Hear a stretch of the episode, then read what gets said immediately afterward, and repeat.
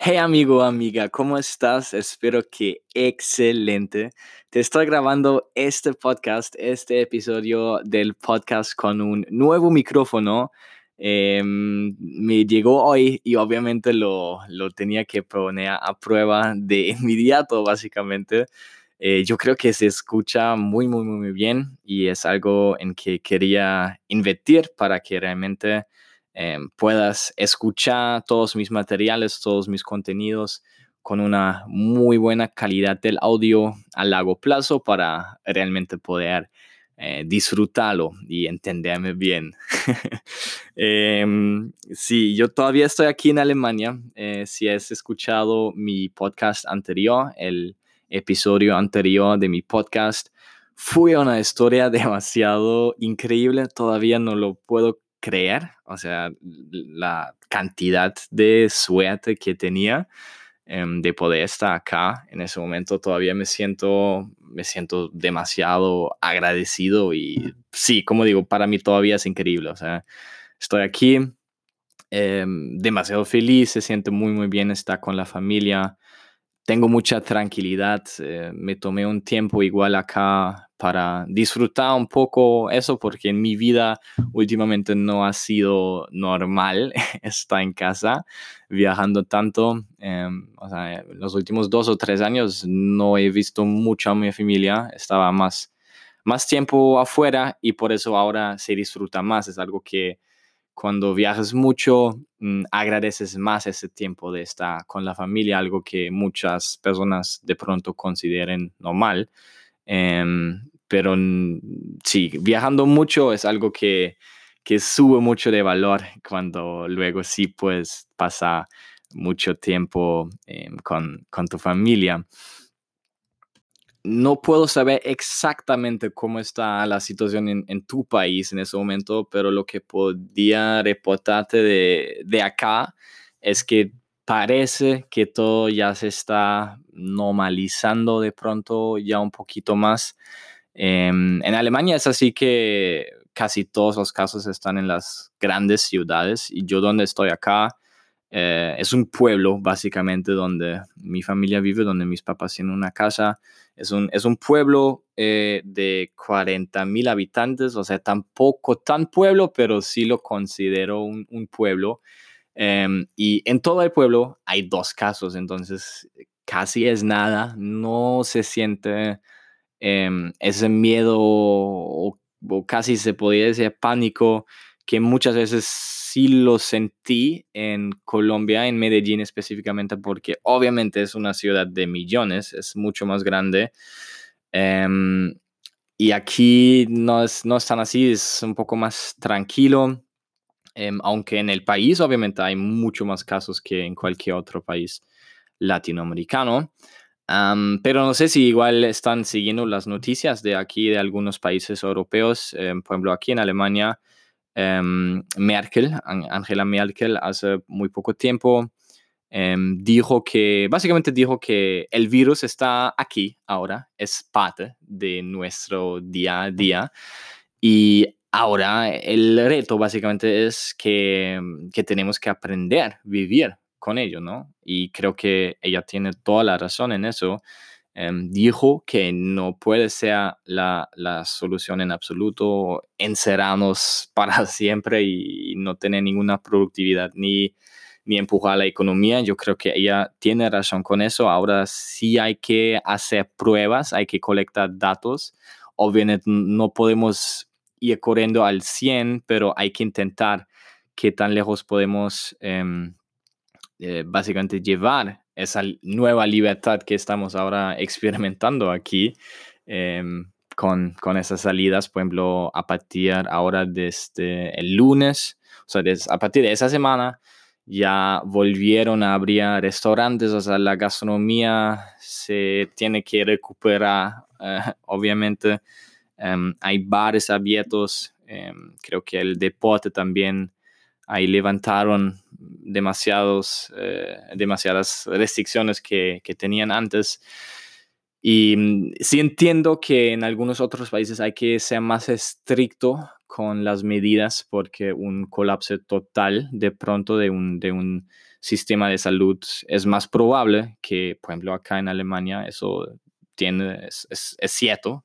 Em, pero pues igual todos los países tienen que ver su situación individualmente, ¿no? Y creo que en el caso de Alemania, creo que sí es el tiempo como lo dijo Merkel, para hacer esos aprendizajes. Y es, es básicamente se trata eso de hacer aprendizajes. Sí o sí vamos a hacer errores porque es una situación nueva, nadie sabe cómo puede seguir. O también puede ser que, que en dos semanas nos arrepentimos de abrir eh, esas cosas aquí de nuevo, em, pero no lo sabemos, ¿no? O sea, no lo sabemos sino sino, entre comillas, experimentamos con eso un poquito. El virus sí está aquí ahora y sí hay que aprender a, vivir con, eso de alguna manera.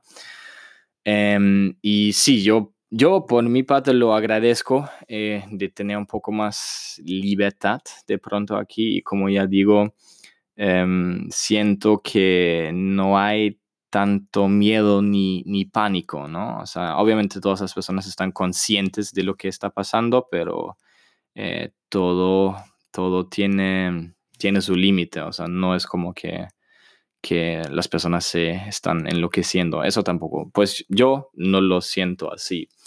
Y también creo que es una oportunidad para reinventarnos de alguna manera. Yo veo, por ejemplo, aquí discusiones políticas Em, porque obviamente ahora hay que dar un empujo a la economía de alguna manera y se están discutiendo aquí en Alemania, eh, donde la industria automotriz todavía eh, es muy importante, todavía es la industria más grande del país, más importante si se consideran también todas esas eh, pequeñas industrias que llevan materiales y cosas así.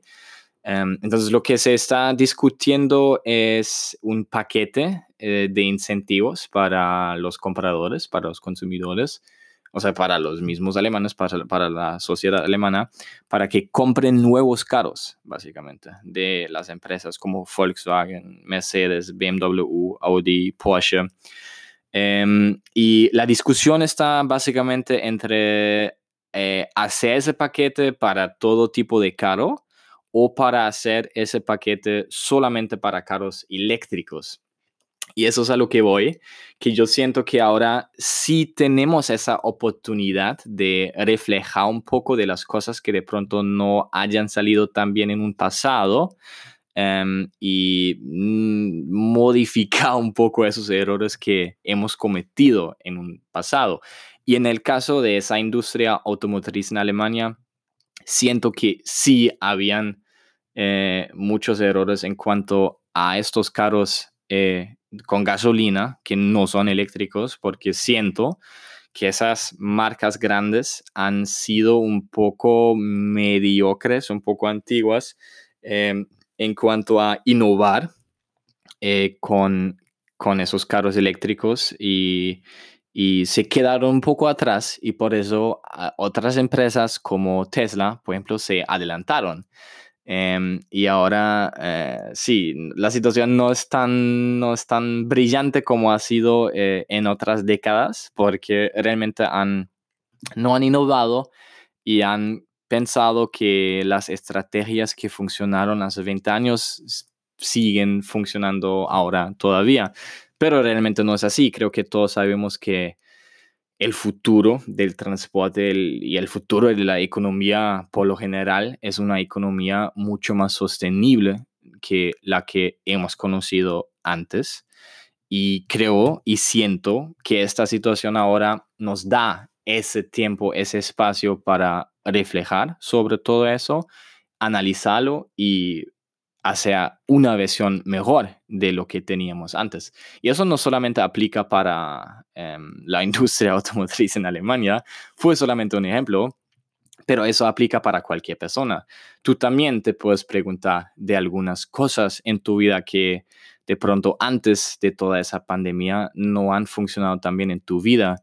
Cosas, relaciones de pronto que has tenido, em, de pronto con familiares eh, que ahora se están de pronto reuniendo otra vez.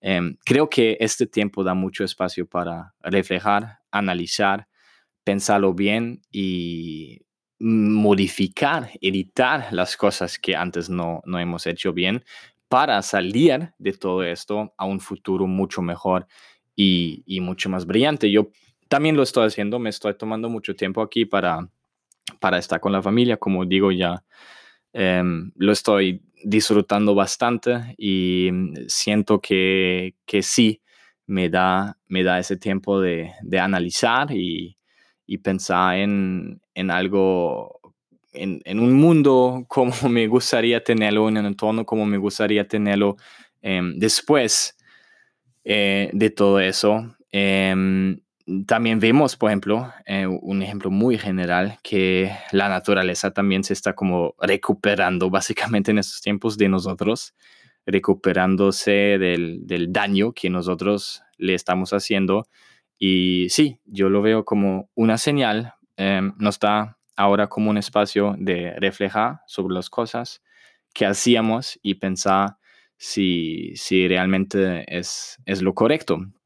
Y como digo, eh, siento mucho agradecimiento de, de, que aquí todo se vuelva ya más a una, a una vida más normal. Yo no sé cómo se, será exactamente en tu país. Veo que en muchos países latinoamericanos la cosa sigue siendo muy dura en cuanto a, a la situación por lo general y, y a las medidas.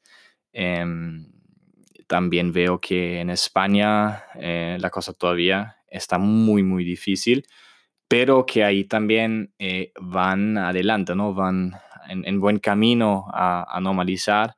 Um, y vi, por ejemplo, ahí que ya se están, levantaron um, algunas restricciones y eso creo que va a aplicar muy pronto para la mayoría de los uh, países latinoamericanos también.